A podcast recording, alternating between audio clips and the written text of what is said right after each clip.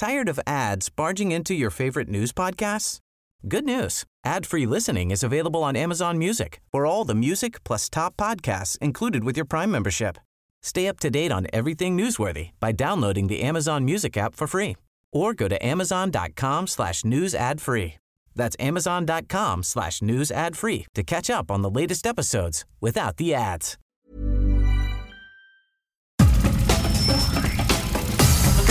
Nada más por convivir.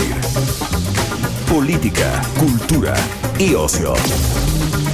Con Juan Ignacio Zavala y Julio Patán. Aquí iniciamos.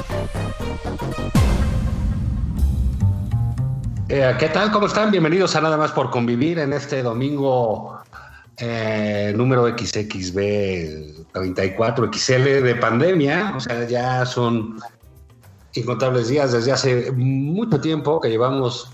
Pero bueno, es domingo de que acá en la Ciudad de México no pueden salir a comprar pomos. No. No, Julio Patán, ¿te guareciste? ¿Hiciste compras de pánico el viernes? Bueno, mi, mi, vida es una gran compra de pánico de alcohol. ¿no? Entonces, este, este, bueno, en nuestra delegación no, hay que decirlo, Juan. Este, la dignidad de, la alcaldesa Laida nos mantiene con las tiendas de pomos abiertos, pero sí, fíjate, esta semana en algún momento pensamos que nos íbamos a poder chequear a gusto y luego echarnos unos whiskies. Y en una de esas, Juan, en una de esas, si estamos entendiendo bien, ni lo uno ni lo otro, caray. Sí, mira, yo creo, eh, bueno, como saben eh, ustedes, este, los millones de radioescuchas que están pendientes del programa, que los saludamos y se los agradecemos, eh, pues se discutió el, jueves ahí en el Senado esta ley sobre el uso uh, de, la, de la marihuana y bueno, pues habíamos algunos que teníamos una esperanza en que se hiciera una cosa muy abierta, muy amplia, para poder sobrevivir a, a, a, este gobierno, ¿no? Yo creo que solo Pacheco, este, o bajo barbitúricos, estupefacientes, cosas así, se puede pasarla bien en la 4T, ¿no crees? Sí, mano, porque además ya, ya ves que hay este escasez de ribotril en el mercado. sí. Está escaseando el tafil. Carajo. Entre, bueno, pues es que también, mano, si le dejas a López Gatel Cofepris, pues no, no va a llegar ni el Alcacelser Plus, cabrón. Sí, sí no manches. Pero, este, pero bueno, hablando en serio, se, se debatió eh, en el Senado, pues con cierta profundidad, lo cual no implica que con los resultados ideales, ¿no? Este, el sí. tema de la despenalización del sí. cannabis, sí. Este, porque no es solo de la, de la mota, es un poco más amplio que eso. Y pues creo, creo, creo que nos faltaron 20 centavos para el peso o a lo mejor hasta 50, pero no somos quienes tú y yo, Juan, para decir esto con buen criterio. Uh -huh. Por eso traemos, sobre todo ahora que Johnny Sabina salió del aire y se nos fue esa competencia, tenemos pues invitadas de lujo. Sí, de, de renombre. De renombre. ¿A quién tenemos hoy, Juan? Mira, pues hoy tenemos ni más ni menos que a Sara Snap, que es una especialista en este, en este tema en especial y que ha, que ha sido una activista fundamental en la eh, despenalización de la, de la marihuana y ha estado presente en, todo lo que ha sido este proceso, ¿no? Entonces, eh, Sara, pues tiene un diccionario también sobre drogas, muy interesante, ver si nos da tiempo de hacerle un par de preguntas al respecto. Sara, ¿cómo estás? Bienvenida. Pues muchas gracias por, por invitarme, qué, qué honor, qué placer, y pues sí, digamos que hemos estado acompañando todo este proceso en el tema de cannabis y también trabajamos, bueno, yo trabajo mucho desde mi organización Instituto RIA sobre políticas de drogas en general. Entonces, si queremos hablar de otras sustancias, también yo feliz. Eh, pero claramente la noticia es que ayer en el Senado eh, aprobaron la ley federal para la regulación de cannabis eh, y pues esto detona gracias a la a la jurisprudencia eh, que ganamos en la Suprema Corte, ¿no? Cinco casos consecutivos, y donde ahí el, eh, la Suprema Corte manda una, un, una notificación tanto al Senado como a la Cámara de Diputados para decir, ustedes tienen cierta fecha eh, para legislar. Uh -huh. Ahora, les, les dieron tres prórrogas, incluyendo una para la em, para este tema de la pandemia y pues ahora parece que sí están avanzando y, y aunque hay cosas que, que, sí tienen que mejorar y que nosotros estaremos intentando mejorar en la Cámara de Diputados, también sí es un paso, es un paso histórico. Mm. Eh, creo que sí tenemos que reconocer que esto viene gracias a la, pues a la, a la perseverancia de la sociedad civil en este tema y no tanto en, en, por una voluntad política por parte del gobierno, por ejemplo. Sí, porque fíjate, Sara, eh, entramos a este sexenio como con muchas expectativas en este sentido, no se me hace muchas. ¿no? Eh, la secretaria de Gobernación incluso parecía como una muy buena disposición uh -huh. para impulsar estos, estos temas, estos debates, ¿no? Y pues como que se fue ralentizando la, la, la, discusión, por lo tanto la toma de decisiones, no sé, daba la impresión sí, de que... totalmente. Bueno, y esto, digamos que una semana después de que ganamos la jurisprudencia hace dos años, eh, nosotros, eh, bueno, la ministra presenta una iniciativa, una iniciativa muy progresista, una uh -huh. iniciativa donde realmente sí es eh, quitar las penas, ¿no? Descriminalizar la planta para llegar a una regulación. Y eso es lo que no han entendido en el Senado, que sí es necesario quitar las penas, quitar las sanciones y más aún viviendo en el contexto mexicano donde sabemos que lo más común si traes una sustancia y tienes cierta apariencia es de que te van a extorsionar. Así y es. si tú pones una multa, pues eso solo significa que ellos saben exactamente cuánto te pueden extorsionar. Sí, y oye, Sara, dime una cosa. Este, eh, bueno, por supuesto, el, el PAN eh, eh, que sigue. sigue sí, bueno. aunque, sigue. aunque hubiera por lo menos tres senadores que votaron a favor con argumentos muy, muy sobre las libertades. claro. Que eso, sí. esto es un tema de que si vas suficientemente a la derecha, llegas a los libertarios. Y claro. que ellos están a favor. Sí, y, pero, pero, mira, yo sigo sin entender porque eh, exactamente el asunto lo acabas de subrayar tú. El, el, el, el tema para esa derecha, derecha liberal, etcétera, es la libertad sobre otras cosas. ¿no?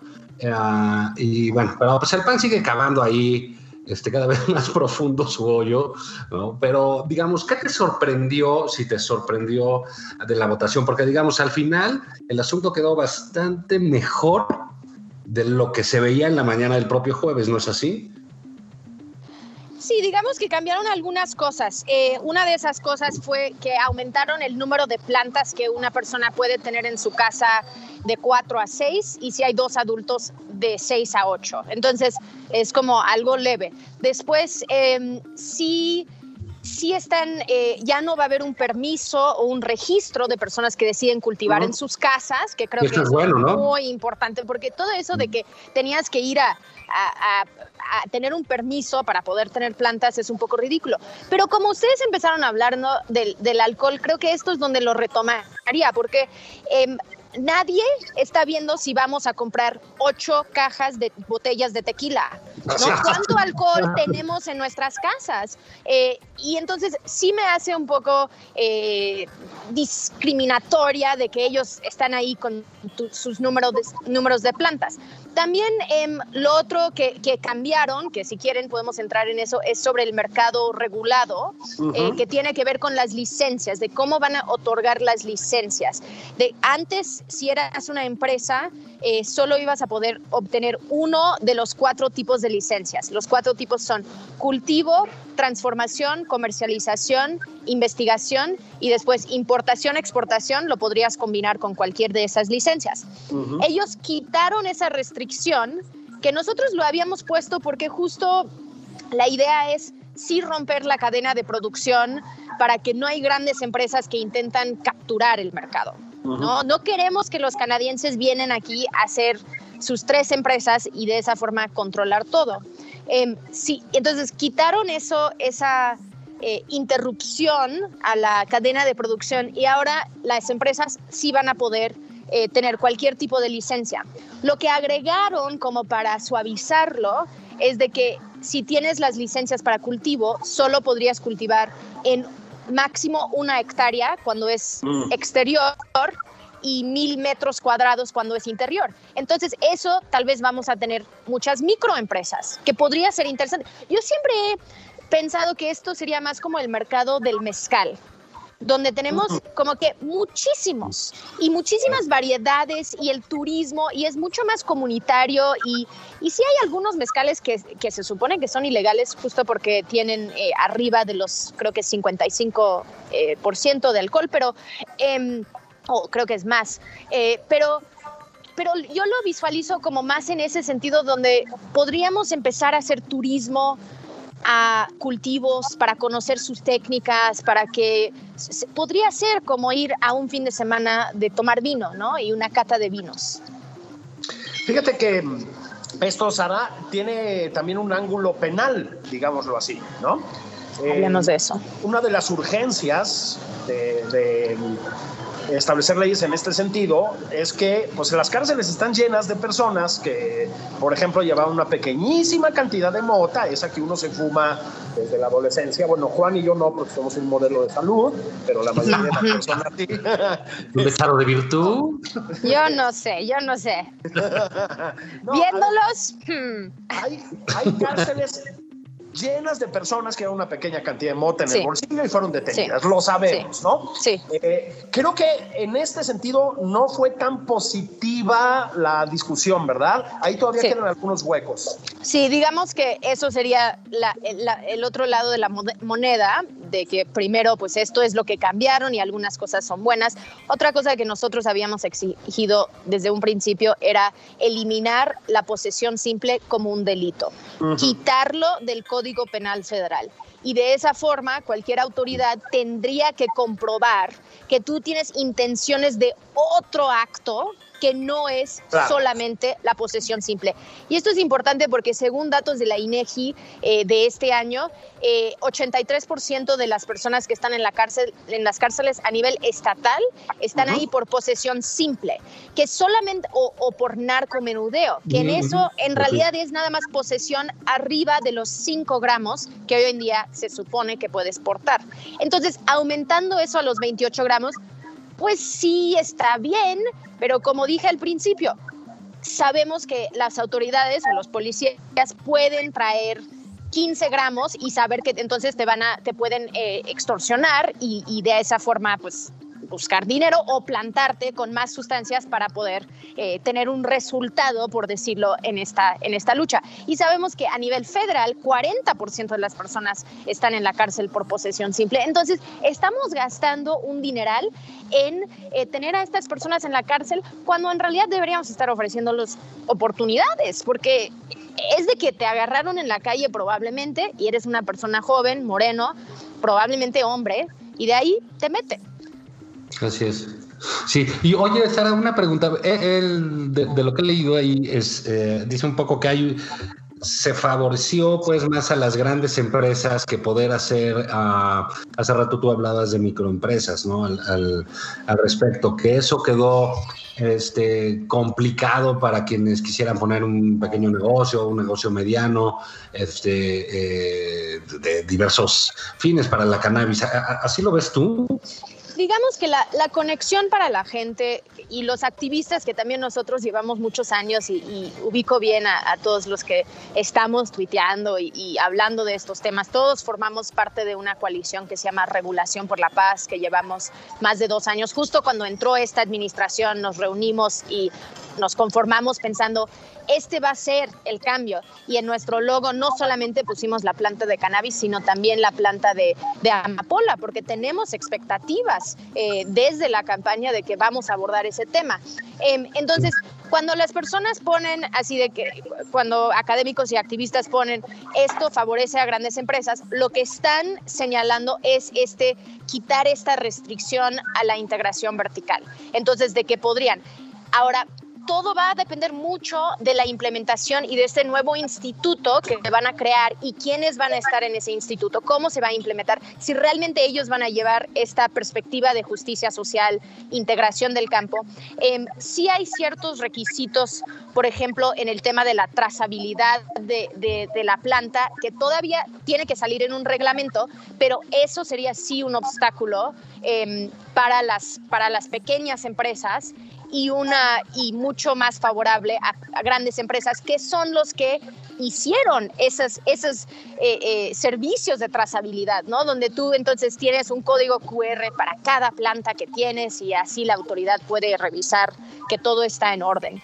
Y eso, pues lo hicieron en Estados Unidos porque en algunos estados era legal y otros no, y necesitaban saber si incautaron eh, cannabis en Nebraska, si venía de Colorado o Oregon. Entonces ahí sí lo usaron aquí, sería una nivel federal, a nivel federal, es una ley federal, em, y tal vez no necesitaríamos eh, eh, aplicar esos niveles de trazabilidad. Ahorita en el dictamen, bueno, en la ley que se aprobó, dice que la parte de la trazabilidad em, va a depender de las condiciones de cada eh, licenciatario. Entonces, yo creo que lo están suavizando porque también hay cosas de esta ley que no son operables.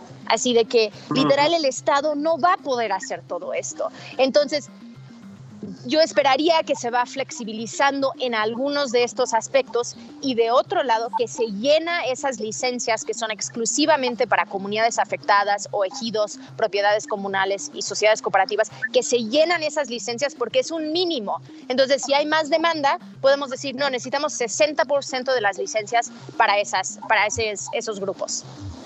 Oye, Sara, hay un, un tema también con el uso medicinal del cannabis, ¿no? Mm, este, eh, yo creo que porque eso permite disipar un poco el moralismo, ya hace tiempo que que digamos aparentemente se legisló de una manera más abierta para el uso medicinal del cannabis, pero creo que sigue teniendo o seguía teniendo muchos problemas todavía, ¿no? Creo que nuevamente es un problema que llegue al consumidor, ¿es cierto?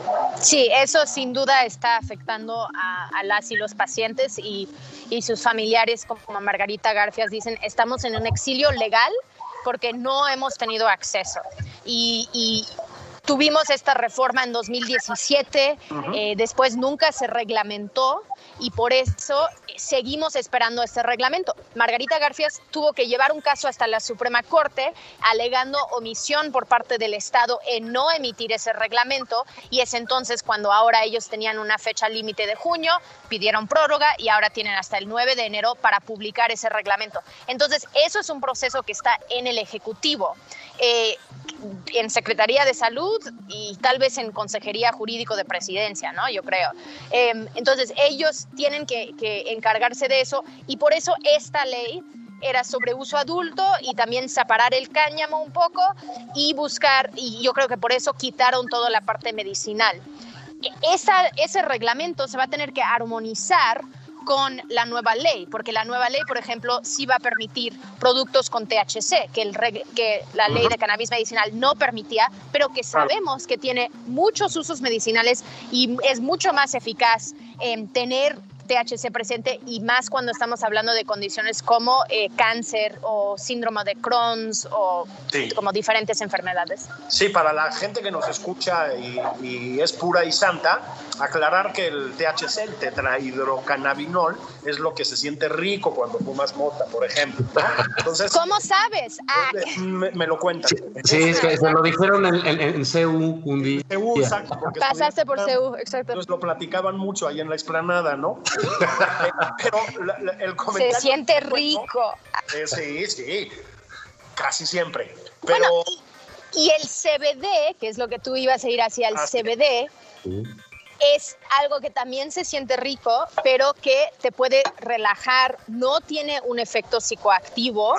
Y entonces, pero por ejemplo, en casos de epilepsia sabemos que es la combinación de THC con CBD que cambia la eficacia de un porcentaje en los 30 a 40% a 60 a 70% de eficacia. Entonces, sabemos que en realidad lo mejor es tener una plan, es tener eh, productos de espectro completo, así se dice, donde se extrae todos los cannabinoides y de esa forma sí puedes como eh, aislar un poco el CBD del THC, pero esto del CBD sintético no tiene la eficacia de toda la planta. Y creo que eso es el gran logro con esta ley y con también las reformas y el cambio de percepción en opinión pública que hemos visto en los últimos cinco o siete años, ¿no?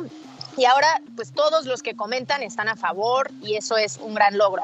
Pero el logro es quitar el estigma de la planta. Y cuando esto ya sea legal, que va a suceder cuando pasa por Cámara de Diputados, no todavía, eh, cuando esto, y se publica en el diario oficial, cuando esto sea legal, todos vamos a tener un conocido que fuma cannabis para uso adulto, pero es una persona muy, muy productiva, es como el consumo responsable, como yo intento tener en mi vida, o alguien que lo está usando para un uso médico o terapéutico. Tomo mis gotitas para dormir, eh, uso cáñamo, ya no estoy usando plástico porque uso bioplásticos. Entonces, todo eso em, va a hacer que ya no hay un estigma hacia la planta. Y yo creo que de ahí entonces van a decir, ah, pues en realidad no importa si tienes 20 plantas, ¿no? Claro, porque es, es, es, es, bien interesante lo que dices, ¿no? El estigma hacia la planta eh, y, bueno, a los usuarios que se dice, ¿no? O sea, por generaciones, este, alguien que decía una barbaridad, decía que decían marihuanadas, ¿no? Este, imagínate lo que se dirían en las mañaneras.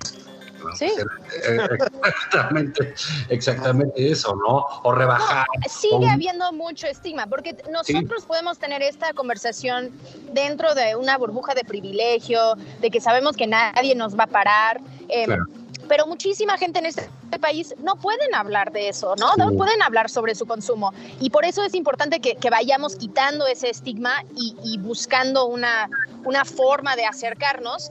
Y también creo que, que, en nuestra edad, me voy a poner en, en, nuestra, edad, vamos a ver. Gracias, gracias, este. Gracias, Sara. Para gente arriba de cierta edad, em, para gente arriba de cierta edad, eh, digamos que los ya en tus 30, 40, vamos a ver si un aumento en el consumo, pero es porque a nosotros sí nos importaba la legalidad, porque nosotros queremos ir a una tienda a comprarlo, porque nadie nos está ofreciendo cannabis en la calle, como a menores de edad actualmente. Entonces, es esto de que lo que vieron en, Canadá y en otros lugares es que aumentó el consumo en esas poblaciones arriba de los 45 eh, años. Eh, justo porque la gente puede ir a hacer sus preguntas y hay una variedad de productos disponibles. Claro, porque es acercarse a lo que siempre estuvo satanizado, ¿no? Exacto. Para esa generación. Para esa generación, sí. Y si vas unas generaciones arriba, arriba ya las abuelas y los más grandes, ellas sí recuerdan haber tenido una planta de cannabis en su casa, que le echaban al alcohol y lo usaban sus abuelos para las reumas, ¿no? Para, las reumas, tenemos esta historia con la planta y pues por lo menos celebro que, que esa, ese cambio cultural va expandiendo muchísimo. Caray, estamos desconocidos, Juan. Estamos dándole un tono a este espacio sí. por, primera vez. Sí, hasta me siento raro, ¿no? Que no estamos hablando de cosas negras y negativas. Algo más derrotista, ¿no? Bueno, pero por eso digo que esto es gracias a una larga lucha, empezando con Andrés Aguinaco eh, en 2012, que fue el abogado que empezó a tener esta idea del litigio estratégico. Bueno, otros habían tenido la idea, pero tuvo la, la posibilidad de implementarlo. Em, y, así en 2015 ganamos el, el, primer caso y de ahí pues ya vimos, ¿no? Es, esto fue un reconocimiento de derechos. No vemos esos derechos completamente plasmados en la ley. Y eso es lo que nosotros vamos a tener que seguir documentando, quiénes son los que están encarcelando y que siguen encarcelando cuando haya una, una regulación, cómo, cuál es el abuso por parte de la autoridad y cómo entonces estados sí van a poder tomar ciertas decisiones sobre descriminalizar hasta cierta cantidad también. Entonces, vamos a ver cómo, cómo va eh, después de, de que pase a Cámara de Diputados. Oye, ¿y ese tiempo cuánto es? ¿Para cuándo crees que pase a Cámara de Diputados, Susana? Oye, pues como ustedes saben, cuando ellos quieren pasar algo rápido, uy, sale súper rápido. Entonces, yo he escuchado que tal vez podrían retomar la discusión ya la siguiente semana. ¿Ah? Y, y es importante decir, porque tienen esta fecha límite, 15 de diciembre de este año. Entonces, si ellos quieren cumplir con el mandato de la Suprema Corte, lo tendrían que hacer. Si pasa a Cámara de Diputados sin ningún cambio, va al Ejecutivo para la firma, ya, queda. Si hay cambios en Cámara de Diputados, tiene que regresar al Senado para otra votación y después iría. Entonces, un poco el análisis de si queremos que cambien lo de la posesión simple, em, pero ellos van a decidir. Y en realidad va a ser Morena en la Cámara de Diputados que va a tomar la decisión. Oye, Sara, muchísimas gracias. A ver si en otra ocasión hablamos de drogas solo por deporte, digámoslo así. Sí, hablemos de las otras sustancias. Feliz, feliz. Hablamos de tu libro y damos con muchísimo gusto. Operativos y etcétera. Nunca hay tiempo suficiente para hablar de estos temas, por eso me dedico a esto. Pero gracias y felicidades por lo logrado, Sara. Muchas, gracias. Un abrazo. Igualmente. Nosotros vamos a ir a un corte comercial y regresamos aquí en Nada más por convivir. Esto es Nada más por convivir. Una plática fuera de estereotipos. Con Juan Ignacio Zavala y Julio Patán.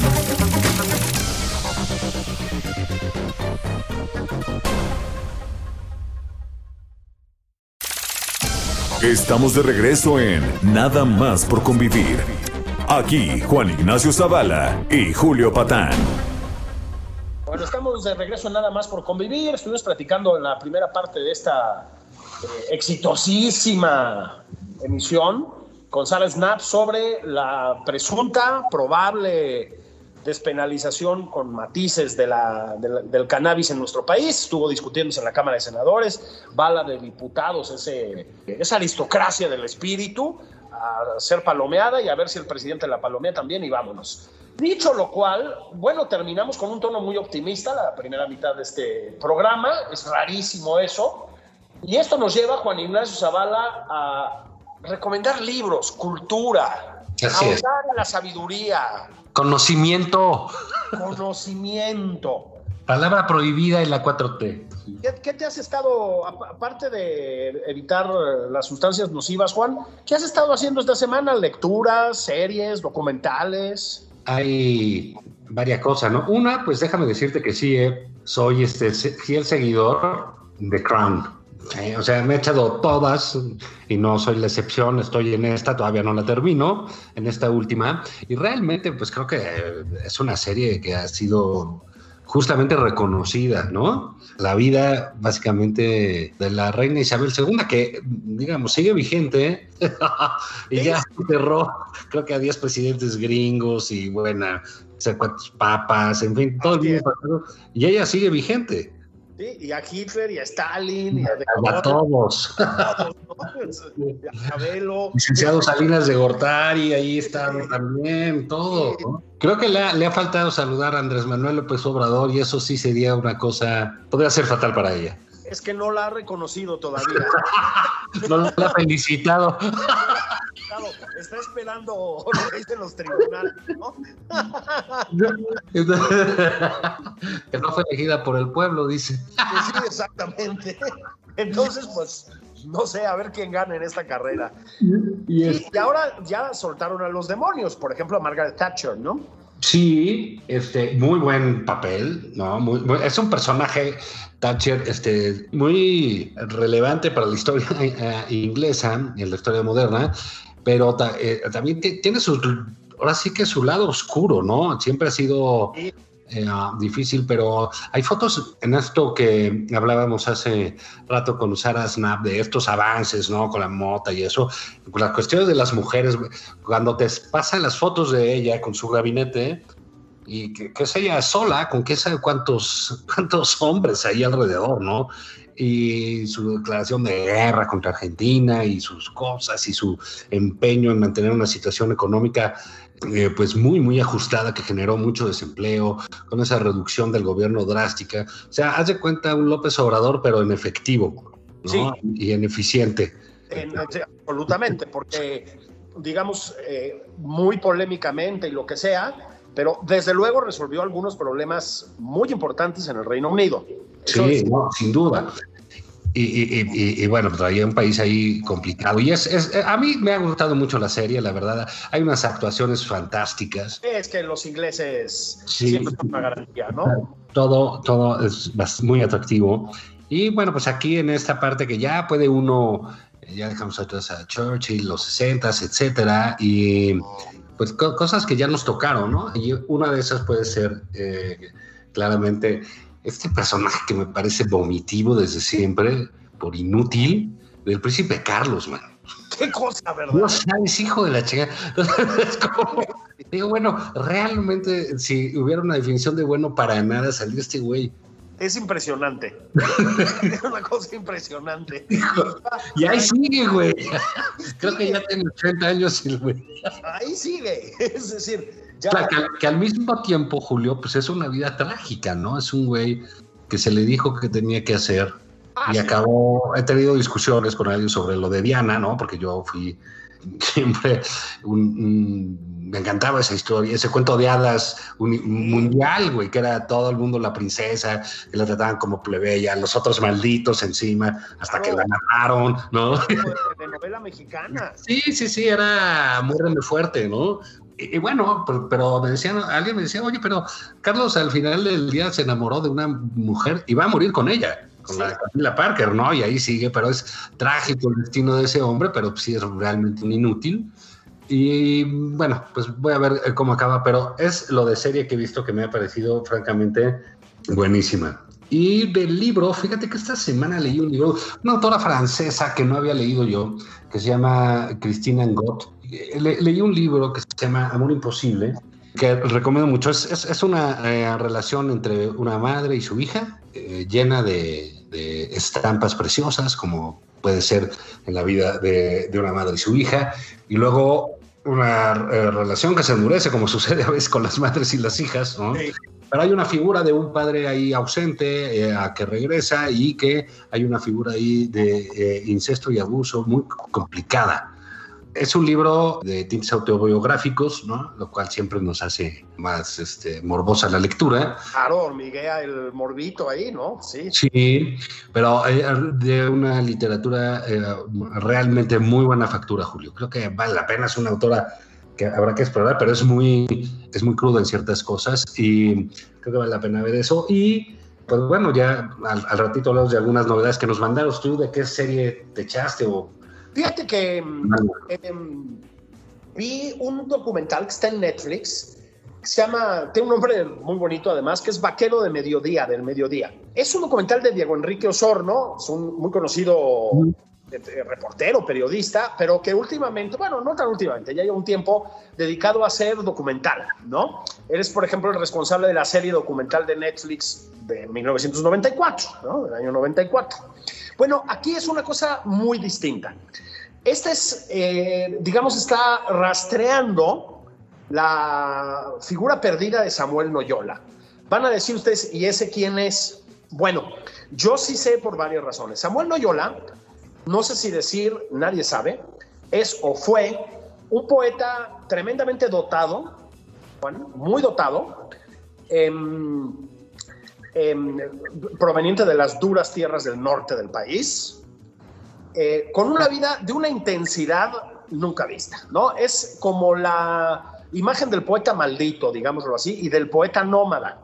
Él estuvo muy chavito peleando con los sandinistas, por ejemplo, siendo mexicano, eh, contra, contra la contra en, Nicaragua, eh, y fue, digamos, muy eh, respetado, muy admirado incluso por Octavio Paz.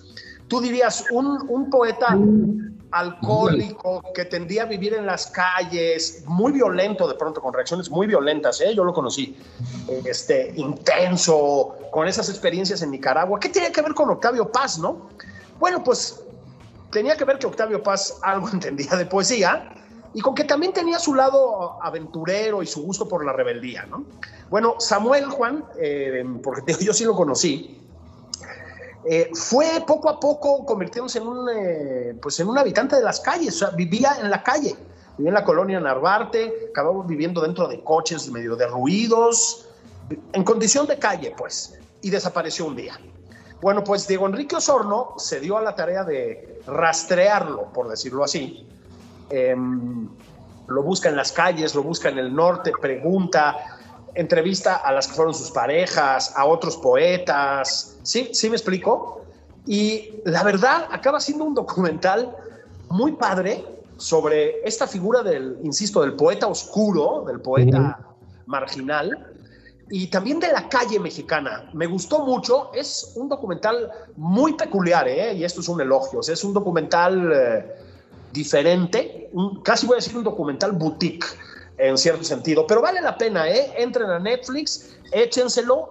Eh, el documental de Diego pues tendría que haber encontrado lugar en las salas de cine, pero pues se nos vino la pandemia, Juan. Entonces circuló por festivales con buen, eh, con buen éxito, merecido, y pues cayó en, la plataforma, que yo también creo que es un buen destino para el documental, ¿no?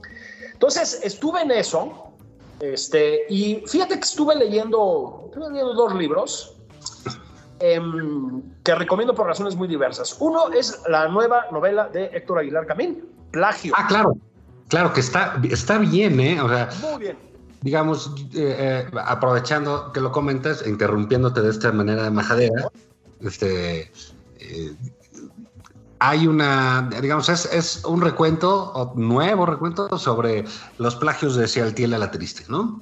Este personaje de la vida cultural eh, mexicana, que es muy importante sumarse a eso, y que él hace un par de años, si no me equivoco, o hace un año, el propio Cialtiel hizo una novela. Sí. Como para expiar sus culpas, una novela igual chiquita, para expiar sus culpas, eh, de plagiador, admitir sus plagios, sus errores, su vida desordenada, sus abusos, su corrupción moral, ¿no? Por decirlo de alguna manera.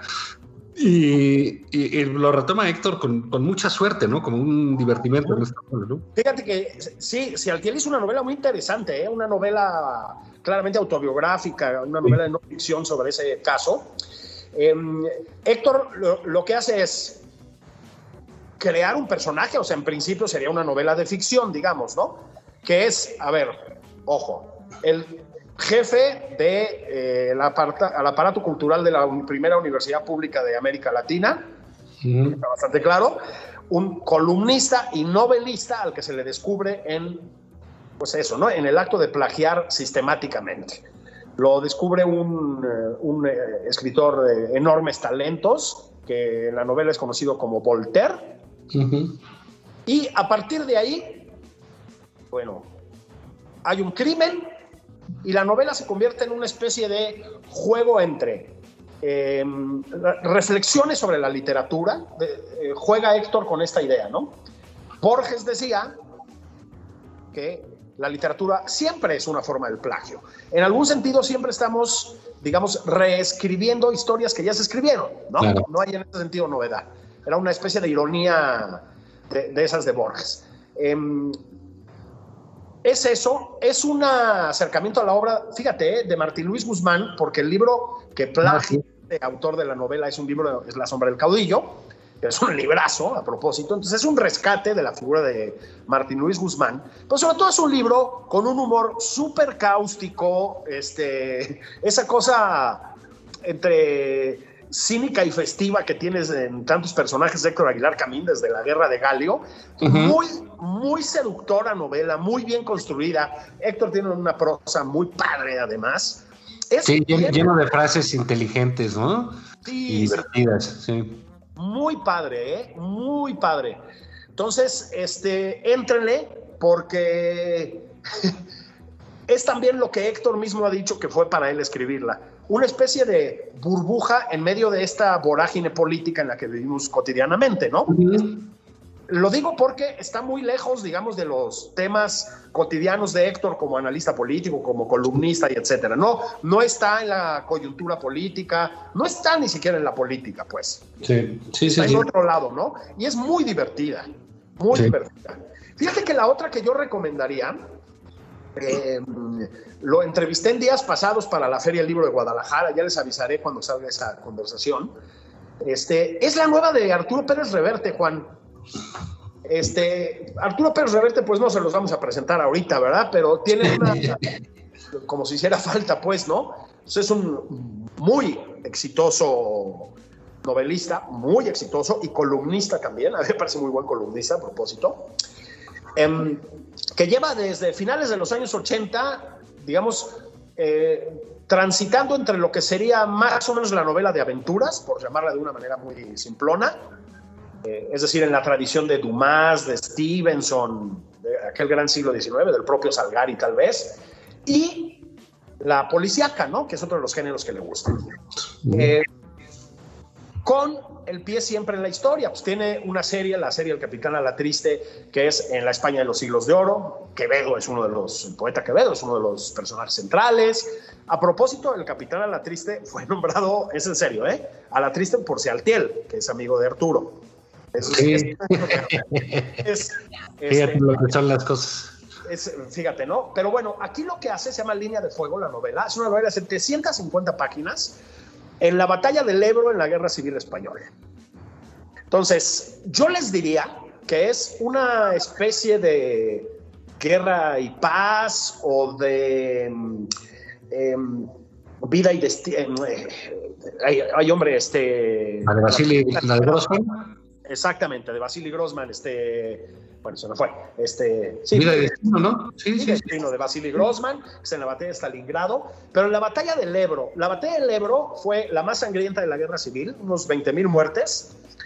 Eh, y fue un choque entre todo el combinado de fuerzas nacionales que se llamaban a sí mismos, fascistas, les hubieran llamado los republicanos, es decir, carlistas o requetés, la falange española, que eran fascistas básicamente, la legión española, que eran las tropas de élite, el ejército regular español, una parte, los mercenarios árabes que llevaron desde el Magreb, contra el ejército republicano, que consistía en las tropas que habían mantenido fieles a la República y muchos milicianos, ya a esas alturas, en el año 38, bajo, bajo mando comunista. ¿No? Los comunistas se habían hecho el ejército republicano. Entonces fue un choque de trenes brutal, este, fue una carnicería inútil, no tenía ningún sentido estratégico, fue el empecinamiento de ambas fuerzas, muy español, ¿no? Bueno, lo que hace Arturo es una especie de mosaico de voces, o sea, agarra unos soldados del bando republicano, unos mercenarios del bando franquista, todos en el esfuerzo de conquistar una posición. La novela, la verdad, está muy bien y es una es una novela de guerra y de aventuras, tiene un ritmo casi cinematográfico, yo diría. Y sabes qué, Juan, tiene una visión peculiar de la guerra, porque más allá, digamos, de, lo ideológico, este, lo que hace es intentar comprender al soldado que está en el frente, ¿sí? Al, soldado pequeño que se rifa la vida y que la padece. Bien la novela, ¿eh? Fíjate que sí, Reverte es e, e, esos temas de, guerra los maneja estupendamente, ¿no? Había uno ahí de, las tropas eh, eh, napoleónicas con este con los españoles, donde unos este soldados traicionan eh, sus fuerzas, se pasan a, mitad de la batalla. Creo que se llamaba la la cabeza del águila, la sombra del águila. Sí. Eh, es, una, te, mueres de la risa, aparte está muy, eh, es muy divertida y es ese tipo de guerras donde, pues caray, pues todo era una carnicería, como bien dices, y a la hora a la hora, pues prefieren pasarse del otro lado antes de que los maten, ¿no? Sí, es que entendamos que Arturo Pérez Reverte tiene una doble trayectoria, ¿no? Por decirlo así. primero como corresponsal de guerra, es decir, fue un, eh, por muchísimos años, corresponsal en Bosnia, por ejemplo, en la guerra de Eritrea, es decir, sí en unos espacios. En Nicaragua también estuvo, ¿no? Exactamente. Entonces conoce la guerra eh, en primera línea, o sea, sabe cómo suena, cómo huele, sabe lo que pasa en los soldados. Entiende que además el soldado es siempre complejo moralmente, digamos, el que, el que es un un violador y un asesino desalmado puede ser un compañero leal y un hombre generoso y también. Sí, sí, sí, toda esa gama humana, ¿no? Claro, entonces eh, aquí lo que juega, porque también es muy verosímil lo que está narrando, pues es también el corresponsal de guerra. Entonces hace una. Eso, hay momentos en que casi parece una crónica, ¿no? Y al mismo tiempo es muy literario. Pues a ver, la literatura empezó en Occidente, yo diría, con una cosa que era una guerra entre griegos y troyanos, que se llama la Ilíada, ¿no?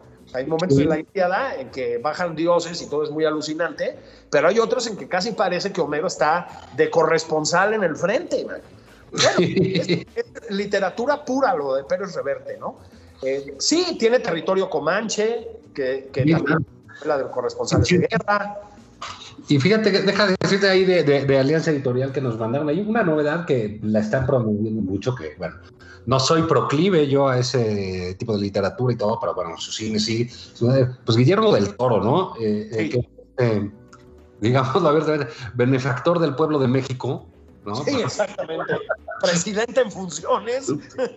presidente en función. Es decir, presidente legítimo también. De, presidente legítimo, pero. que, es, digamos, la otra parte de la Secretaría del Bienestar. ¿no? Exacto. Es Guillermo del Toro. Y que escribió con Chuck Hogan una serie de relatos nuevos que se llaman Los Seres Huecos. Ah, que bueno, si ustedes gustan del suspenso, del terror, de la, del misterio, de la parte policíaca, Parece que este libro está notable en ese sentido, Julio. Yo no, no soy afecto a ese tipo de, literatura, pero este primer volumen, que aparte está con un diseño pues, muy padre, muy en la onda del toro, para que les gusten sus películas, pues caray, eh, no cabe duda que la pandemia algo que ha mostrado es que hay tiempo y hay tiempo de leer, ¿no? Y quizás e, este libro de Guillermo del Toro, Chuck Hogan, pues sin duda va a ser una va a ser un éxito literario de este año, ¿no? Sí, mira, eh, Guillermo del Toro y Chuck Hogan también. Chuck Hogan es un autor eh, muy exitoso, eh, muy cobijado y respetado por Stephen King, por ejemplo. llevan juntos varios libros. Antes de, Los seres huecos a que te refieres, publicaron una trilogía de la oscuridad que es de vampiros, claramente, ¿no? Es una una serie de tres novelas derivadas, yo diría que centralmente del mito de Drácula. En este caso, eh, con lo que juegan es con, porque Guillermo el Toro siempre está lleno de referencias al, cine, a la literatura, es muy buen lector de literatura, este, por eso tiene un cine tan poderoso, este, a los cómics en otros casos. Em, este, se refieren a un autor que se llama Algernon Blackwood, que es uno de los pioneros de la mezcla, digamos, de lo policíaco con, con el terror sobrenatural. Sí. Este, eh, con lo, lo, policíaco con lo oculto, si lo quieres llamar así. Entonces aquí lo que hay es una agente del FBI, básicamente, una mujer, este, que descubre, este, este es como el inicio de la trama, que varias personas, entre ellas su compañero en el FBI, su, su, pareja, digamos, ¿sí? Entra en unos repentinos accesos de violencia desmedida, brutal, no se sabe por qué. Bueno, apunta todo a que tiene un origen sobrenatural y ahí arranca la trama, ¿no? Entonces, este, yo creo que tiene muchas referencias a la literatura, pero, pero no referencias en el sentido pesado, o sea, no, no como de becario de Conaculta, pues, ¿no? Que son bien cultos está lleno de influencias, quizás sería mejor decirlo así, y de guiños a la literatura de terror gringa de, de, Lovecraft, eh, de Arthur Machen, gringa y, británica, de Lord Dunsany, toda aquella eh, bloque generacional, digamos, que transformaron lo sobrenatural. Entonces, eh, yo creo que va a ser un éxito salvaje. A mí también como a ti me, me, llegó en esta semana. Este, en efecto, tiene un diseño editorial muy padre. Muy padre. Este, yo creo, fíjate, a mí me gusta el género porque me lleva como a mis lecturas de adolescencia, pero de o pubertad. O sea, de chavito me gustaba leer este tipo de cosas, ¿no? Entonces. De terror, leías Marx y eso. Sí, bueno, ese es terror psicológico, ¿no? Este, a, veces, y a veces porno, mano. Entonces, pero sí, pero realmente es, es como muy digno de echarle un ojo, ¿eh? El libro de Guillermo del Toro. Y sí, como dices tú, este, las funciones de la Secretaría del Bienestar las cubren entre él y el Canelo Álvarez, ¿no? Este, aportan muchísimo más que todo el aparato burocrático morenista, mano. Sí, sí, sí, sí, ha sido este, una cosa, este, son francamente eh, benefactores del pueblo, del pueblo mexicano. Y bueno, mira, pues vamos a ver qué, qué, qué pasa en la, en, en la semana. En, este atribulado país, pero pues digamos ya para, para concluir el domingo no tan así, tan sin, sin, sin, dar un llegue, ¿qué te pareció irme eh, diciendo que el COVID llegó como anillo al dedo al gobierno? Es, es eh, lo peor de esta administración, manifiesto en esa frase, ¿no? Fue una frase que el presidente famosamente dijo hace ya tiempo, no sabemos hasta qué tiempo, hasta qué punto por, por torpeza y hasta qué punto por bravuconería o cinismo o no sé qué, y que ahora, pues por, por obsecuencia, la secretaria Sandoval repite, ¿no? Eh, es una bajeza porque es la semana en que llegamos a 100 mil muertos y un millón de contagios en cifras oficiales, Juan. Es la semana, eh, yo creo, en la que la figura de López Gatel termina de caer por completo. Digamos, según se han ido volviendo explícitas sus incapacidades, se ha ido volviendo más arrogante y más cínico, diría yo. Entonces, pues lamentable, mano, lamentable, pero no te preocupes porque Vamos a tener oportunidad de escucharla mucho en seguramente el año que viene en John and Irmerendira. bueno, que conste que casi hoy nada más hablamos al final mal del gobierno, pero bueno, feliz domingo, pásenla bien, esto fue nada más por convivir. Gracias, Julio Patán. Abrazote, Juan, muchas gracias. Esto fue Nada más por convivir el espacio con política, cultura y ocio con Juan Ignacio Zavala y Julio Patán.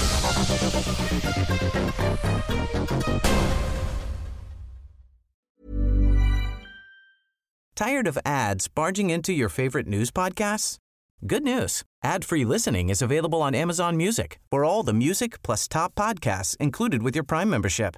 Stay up to date on everything newsworthy by downloading the Amazon Music app for free or go to amazon.com slash news ad free. That's amazon.com slash news ad free to catch up on the latest episodes without the ads.